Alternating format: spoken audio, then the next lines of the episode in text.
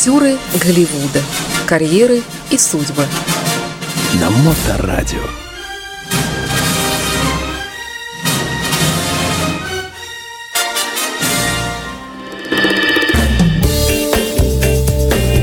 Всем доброе время суток. Вы слушаете Моторадио. В эфире программа э, «Дневной сеанс» или «Актеры Голливуда». И в студии постоянный автор и ведущий Илья Либман. Илья, добрый день. Здравствуйте всем. Как ваши дела? Ничего, 12 Завел- градусов мороза. Завелась машина. Машина все-таки завелась. Все-таки хорошая машина. Да, машина хорошая, но аварий тоже бывает на дороге достаточно вообще. Ну, на- наверное, один из самых таких неприятных, кошмарных, эм, э, ну, не снов, а, э, господи, так, вот воображение, когда разыгрывается в плохом направлении, то ты представляешь себя сломавшимся в такую погоду, где-нибудь на дороге, посреди оживленной трассы, ты стоишь как дурак с этой мигалкой, и машина там, не дай бог вообще. Да, довольно ужасно. И Это- такую, тогда и такое видишь ведь сейчас Э, да, э, периодически. бывает, да. бывает.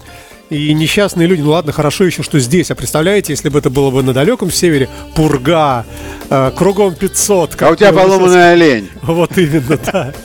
А, ну, будем считать, что мы отдали дань плохой погоде. А, Сегодня... а что, ни- ни- ничего не спрашиваешь, а как в Америке в таком случае? А как в Америке в таком случае, да? Ну, Лучше не выезжать на дорогу в таком случае. Когда в Америке выпадает снег, Это стихийное бедствие. во-первых, это снежный день для многих предприятий, для всех школ. Потому что ни одна а, страховая компания не захочет вести автобус со школьниками, если на улицах гололед. Это вообще ужасно. Люди, которые первый раз выходят а, на снег в этом году, в этом сезоне, и они, не дай бог, торопятся куда-то, они являются причиной для несчастных случаев на дороге. Очень часто. А И- страховые компании А, ну, как а раз вот они не хотят в это ни во что Не, вписываться. ну они, они, Или- вписываются, они, не могут не вписываться. А можно застраховать себя любимого, например, от того, что ты упал и сломал ногу в Америке? Ну, в принципе, Есть какое-то страхование, страховка? Ну, конечно, скажем, если ты какой-нибудь бразилец, футболист какого-то такого разряда, и слепки твоих ног стоят там во всех церквях, Италии. да, то можно. Не, можно, конечно, но это стоит сумасшедшие деньги. Это стоит очень-очень дорого. То есть снег для Соединенных Штатов это э, не гуд, это нехорошо. Это совсем ужасно. Вот я, помните, восхищался, по-моему, раз или полураз тому, тому назад, что э, в Петербурге было выведено а, 1130 механизмов. Для очистки снега, да. Да, в городе в одном. Нью-Йорк, который по площади не меньше, чем, чем Петербург. Если там есть 60 механизмов на весь город. И когда бывают снегопады, когда выпадает 15 сантиметров, Ну вот эти страшные видео. Это совершенно ужасно. Безлюдные улицы. да. Конечно, люди там ходят э, на лыжах по центральной улице, потому что там ее не метут никак, не убирают, а добираться до куда-то надо. Люди на лыжах катаются. Ну, это все-таки значительно реже, чем у нас. у Ну, нас конечно, вот это тут- реже, да. У нас тут как упал снег, так Да. и жди марта. Это, конечно, реже. Ну, да. давайте мы к солнечному веселому актеру сегодняшнему перейдем Давайте. потихонечку, да. К солнечному и веселому.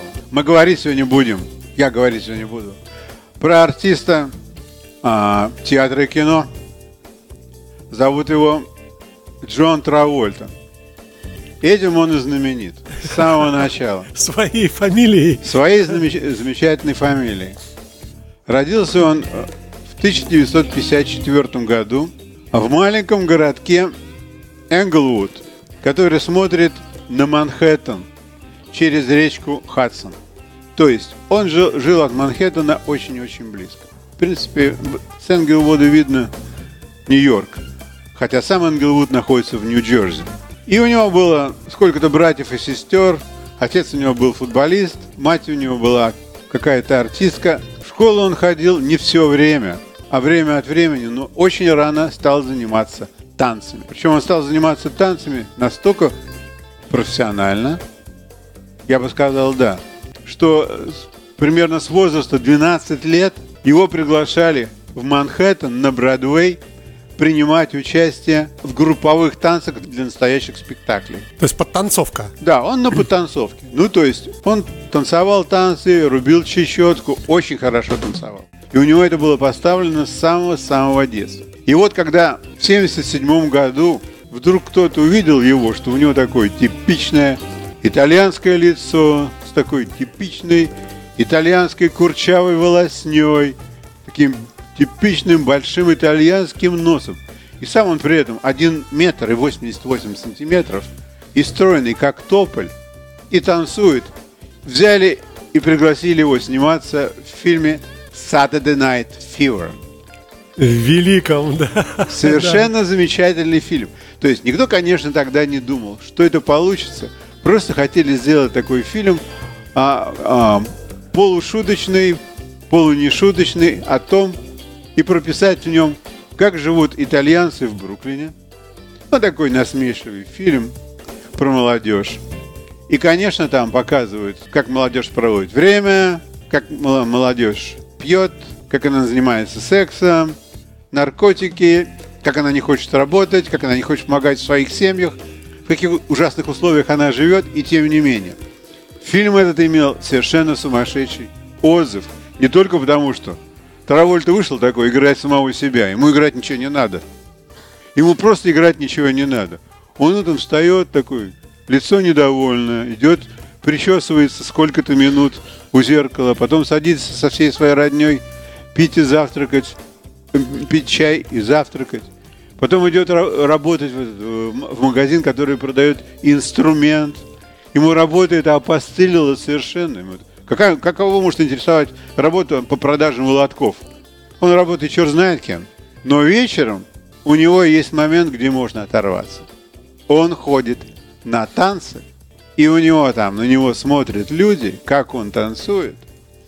И очень скоро будут соревнования. И если он со своей девушкой выиграет соревнования, то они получат столько-то денег – и, может быть, после того, как они выиграют соревнования, его пригласят куда-то танцевать. Короче говоря, весь этот фильм построен вот на таких вот интригах. А, всякого рода отношения между мужчинами и женщинами неправильные. Что можно делать с женщиной в первый вечер, что нельзя делать. И все это через итальянское мышление в 50-е годы. То есть это выглядит немного абсурдно, но интересно тоже. Короче говоря, он снялся в этом фильме. И сразу после этого, надо же сделать, если так, как говорится, куй железо пока горячо. Вот эта хорошая тема.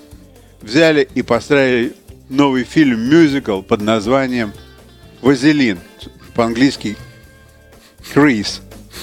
Бриолин. Бриолин, да. И, конечно, этот фильм совершенно замечательный, потому что там хорошая музыка и играет а, ведущую роль Оливия Ньютон-Джон. Она пела замечательно, выглядела замечательно, и она с Травольтой. Такая пара, они и поют, и танцуют. И опять полно людей, которые смотрят на них. Успех, да. Успех совершенно сумасшедший. И вот такой вот Травольта. Он был как бы артист, но очень-очень случайно. В том плане, что он танцует. Он танцует, и драматические дела у него, в принципе, не артистический, а, такой, а такая жизнь, какую он живет. То есть ему, в принципе, ничего играть не надо было, абсолютно. Сам себя, да. Он сам себя играет, вот такого пацана. И при этом он, конечно, очень а, сексапилен.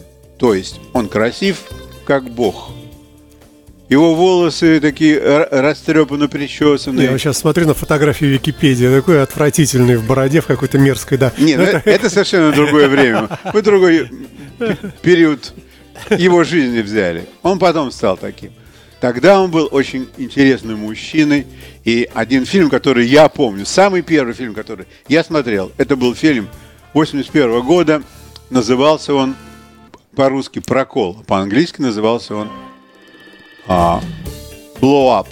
Это фильм про то, как один молодой человек, фотограф, гулял ночью в парке в Бруклине с фотоаппаратом, и он увидел как произошло убийство. Этот фильм, в общем-то, это как э, своего рода копия такой а, фильм сделали англичане. По-моему, а, режиссер Антониони сделал. Это очень а, знаменитый английский фильм. Называется он Blowout. И там играют очень знаменитый артист и знаменитый, и знаменитый режиссер. Он сыграл в этом фильме. Никто его там в этом фильме не заметил. Но между тем игра была очень хороша.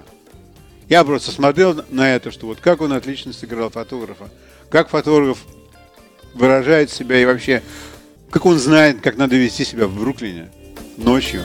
Чего бояться, чего не бояться. Ну, короче говоря, все-таки доминировало то, что он хороший танцор. И его стали приглашать на различные фильмы, где нужно было немного танцевать. Но таких танцев, вообще таких фильмов не так много. Есть один, но мы о нем поговорим. Мы поговорим о нем попозже. Да. Еще один хороший фильм, который я помню, так сказать, не по теме, в котором он играл. Он играл э, ангела Михаила, святого Михаила, который любил пожрать и любил пободаться с настоящими быками. Но он, в общем-то, там ему приделали крылья, и он все время сидит, и все время кушает из большой тарелки, большой ложкой. Но он играет очень-очень хорошо. Драматическую роль. Ему нужно было за кого-то заступаться. И он ангел, он вставал на, на защиту кого-то. Очень хороший фильм. То есть это такая полукомедия, полудрама, и он совершенно замечателен. Вот. Ну, потом, конечно, у него наступил большой упадок в его творчестве, потому что, в принципе-то, он особенно ничем похвастаться, кроме как танцев, не мог. И вдруг совершенно неожиданно а, его а, Тарантино пригласил сыграть в фильме «Чтиво». Pulp Fiction. Да, криминальное чтиво. Или по-простому Pulp Fiction. Но у него особо большого энтузиазма не было, потому что, во-первых, он думал, что это Тарантино. Он снимет еще одних какой-нибудь, каких-нибудь псов резервуарских, которые, ну, интересный фильм, но только для определенной публики. То есть, ну что я там пойду играть с ними, там у него убийц этих у Тарантино, как собак нерезных. И он меня еще приглашает. Вот. Но он так никогда не подумал о том, что вот этот его герой, которого он играл. Гангстер такой. Да, гангстер. Винс Вега. Что это, в принципе, тот же самый человек, который а, когда-то танцевал Saturday Night Fever. Просто он вырос, перестал танцевать И пошел в и, да, и- и пош- и сделался гангстером. Да, да. Ну, короче говоря, его уговорили пойти и сняться в этом фильме. И он снялся в этом фильме. И, конечно, был очень ошарашен, что фильм этот получил там много Оскаров. И он стал вдруг опять очень знаменитым. А также познакомился с такой замечательной женщиной, как Умой Терман. И они прекрасно танцевали друг с другом. И а, Тарантино сказал, что не теряй эту нить, иди дальше с ней сниматься. И он, чтобы не терять эту нить, он пошел дальше сниматься и снялся в фильме под названием Get Shorty, где он играет гангстера тоже, но такого спокойного гангстера, который выбивает деньги из киношников.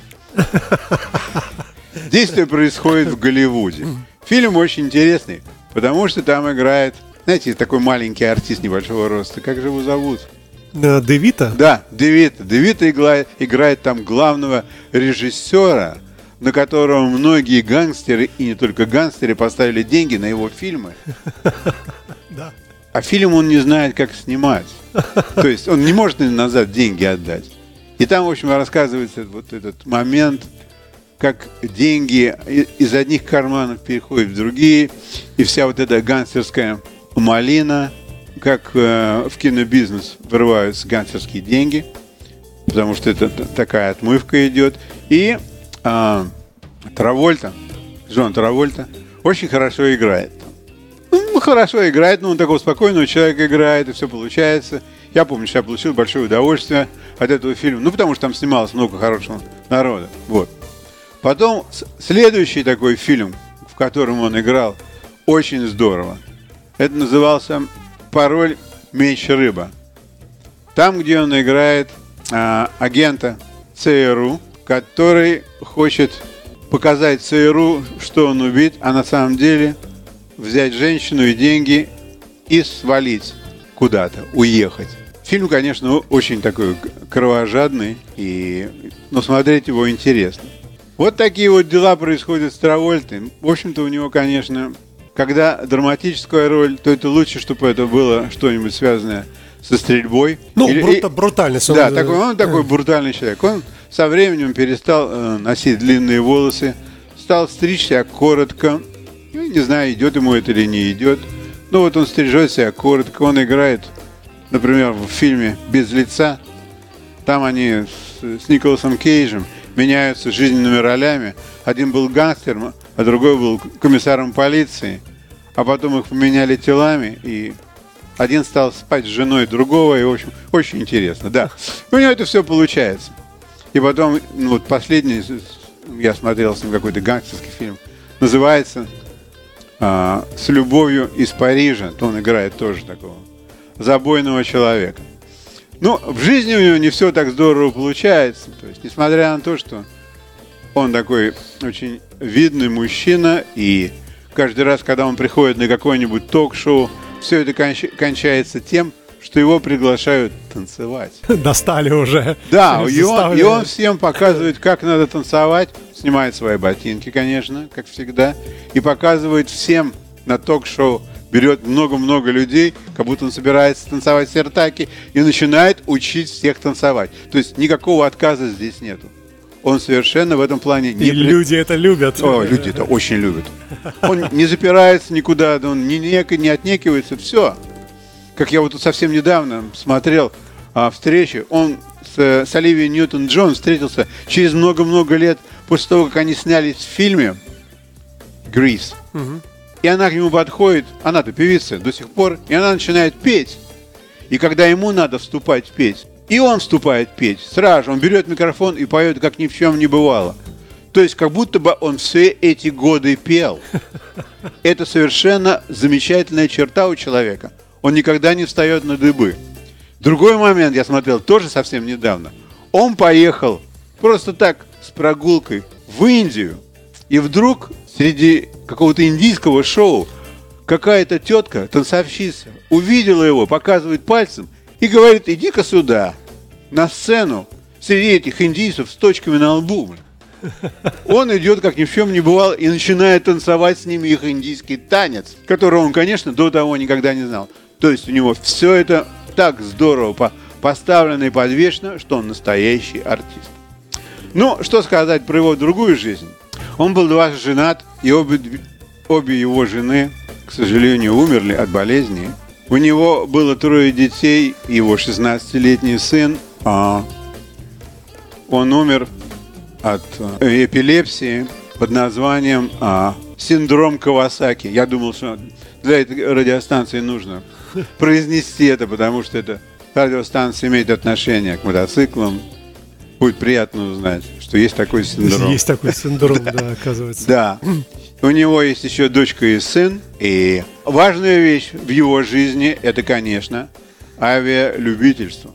Он, кстати, не первый такой. Ну, и... конечно, да. Есть и другие люди.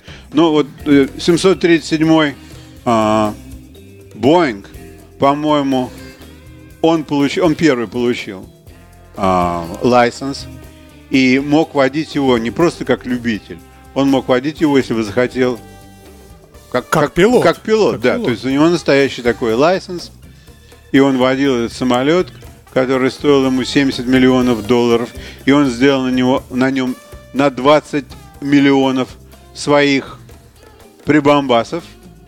Вот. Такой ну, тюнинг. Да, он делал, ну, тюнинг какие-то вещи он там для себя сделал. Но в 2017 году он сдал свои права на вождение этого самолета.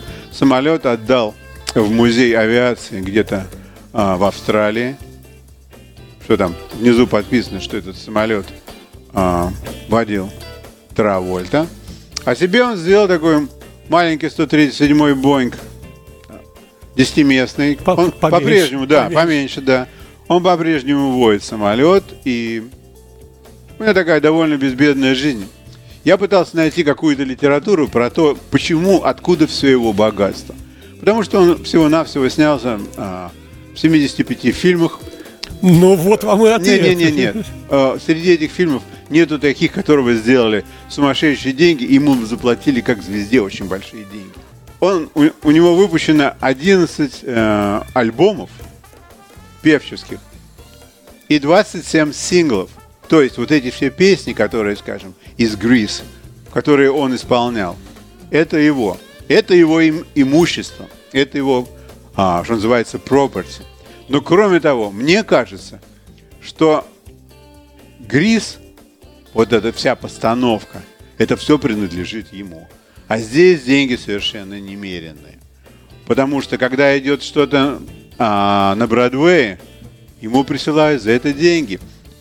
Другом каком-то театре, по штатам или где-то еще, ему присылают Авторские. да. авторские деньги. И это очень большие деньги. И поэтому денег у него 250 миллионов.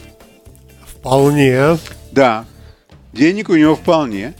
И, ну, можно сказать, что он здоров.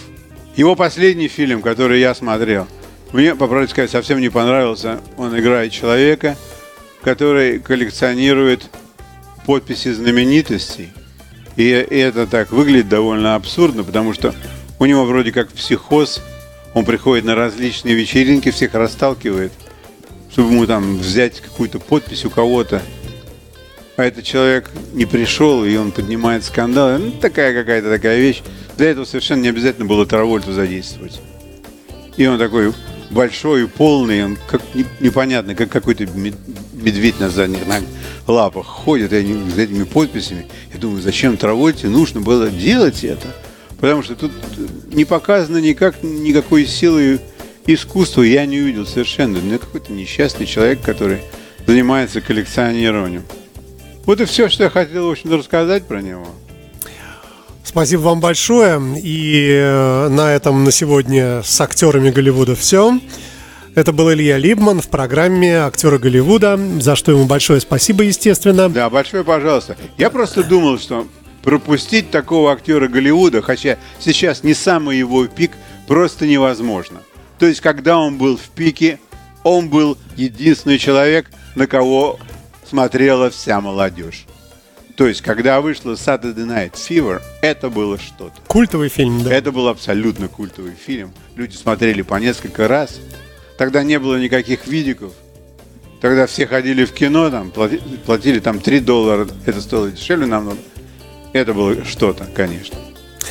Спасибо. Актеры Голливуда. Карьеры и судьбы. На Моторадио.